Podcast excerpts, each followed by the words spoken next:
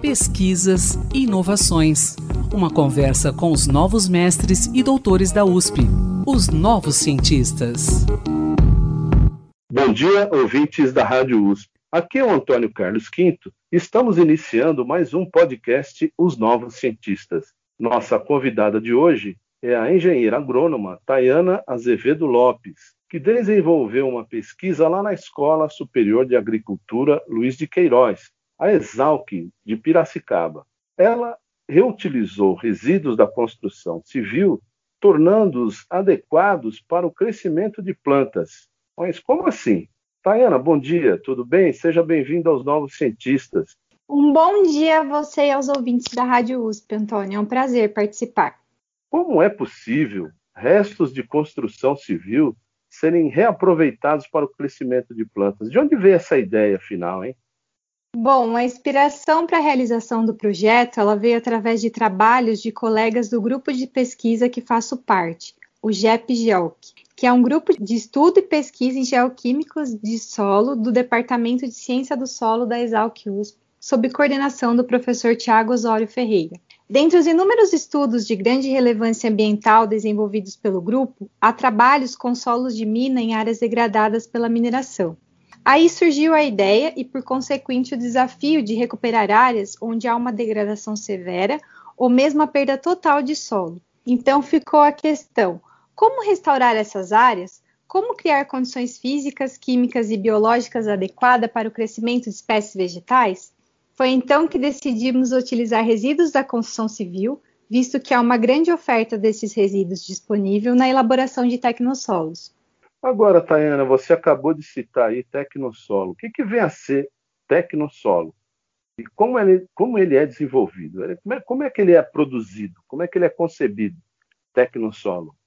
Os tecnossolos são uma classe de solos criado pela FAO em 2016 pelo sistema WRB, são solos de origem antropogênica, ou seja, são formados a partir de materiais produzidos por atividades antrópicas. Dizemos que os tecnossolos podem ser elaborados sob medida, com um propósito determinado, como foi o caso dos nossos solos construídos a partir de resíduos, como substrato adequado ao crescimento e desenvolvimento de plantas, especialmente em áreas onde não há mais solo presente, como por exemplo as cavas abandonadas ou exauridas de mineração.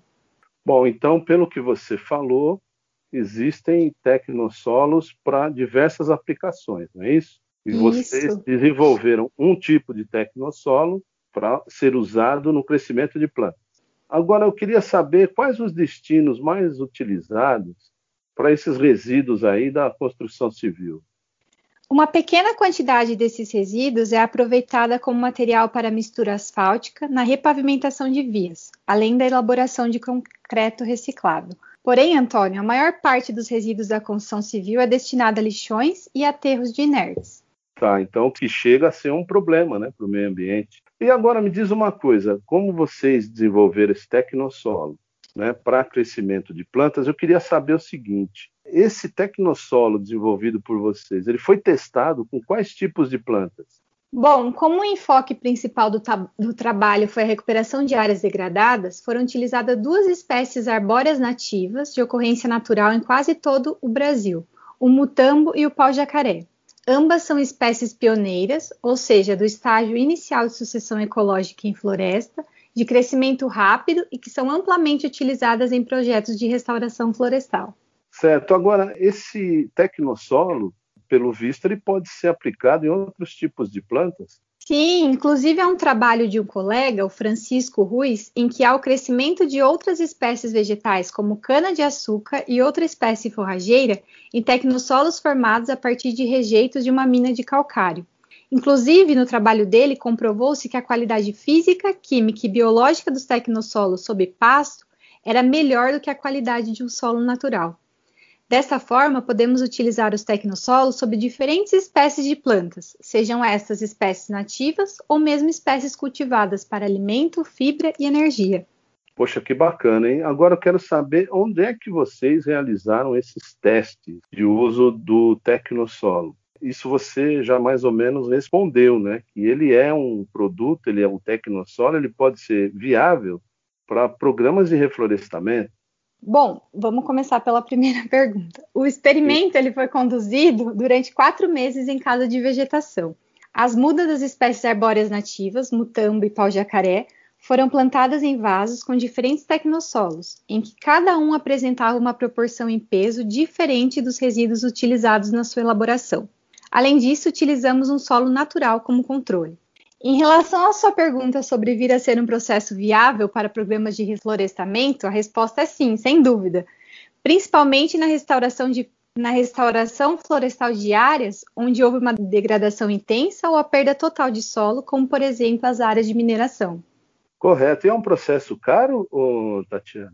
Como os tecnossolos podem ser construídos sobre medida com um propósito determinado, o problema que você precisará solucionar será um dos fatores determinantes ao custo do processo. Por exemplo, se for apenas para reposição de solo em uma área, acredito que haverá um custo. Agora, se for utilizar um tecnossolo que desempenha um papel para descontaminação ou mesmo imobilização de contaminantes, será necessário um estudo de base mais completo, que poderá encardecer o processo. Então, cada caso será um caso. Mas, sem dúvida, outro ponto muito importante que deve ser levado em consideração é a logística de todo o processo.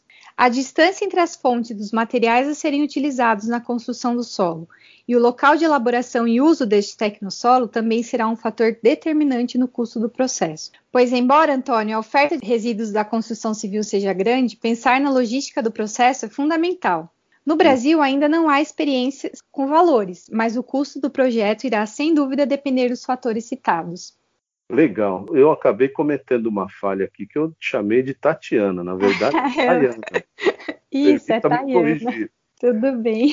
E, e Tayana, me fala uma última coisa. Nosso tempo, infelizmente, é curto. Desde quando você vem trabalhando nessa pesquisa? E eu quero saber quem foi seu orientador, né? Tudo teve início durante a minha especialização em gerenciamento ambiental lá na Exalc, quando conheci o professor Tiago Osório Ferreira na disciplina de recuperação de áreas degradadas. O professor Tiago foi meu orientador na monografia e já trabalhávamos com temas correlacionados, porém com um enfoque mais teórico. Aí no mestrado, resolvemos desenvolver um projeto totalmente prático e aplicável que visasse a recuperação de áreas degradadas partindo da construção base de um solo, com condições químicas, físicas e biológicas adequadas para o crescimento de plantas, e este ambiente, por conseguinte, poderia vir a se tornar um ecossistema com suas inúmeras interações ecológicas. Foi uma experiência muito enriquecedora e gratificante, eu só tenho a agradecer. Quem agradece sou eu. muito obrigado aqui pela sua participação. Né? Eu que agradeço esse momento de aprendizado né, que eu tenho a cada entrevista que eu faço aqui nos Novos Cientistas. Parabéns pelo seu trabalho. Espero que esse, essa nova tecnologia seja útil aí nos sistemas de reflorestamento, enfim, até de pastagens e outras aplicações, né? Como você disse. Tá bom, Tayana? Muito obrigada, Antônio, pelo convite. Pesquisador, se você quiser falar sobre seu estudo, sua pesquisa, envie-nos um e-mail para ouvinte.usp.br. Um bom dia a todos e quinta-feira que vem tem mais. Pesquisas e inovações. Uma conversa com os novos mestres e doutores da USP, os novos cientistas.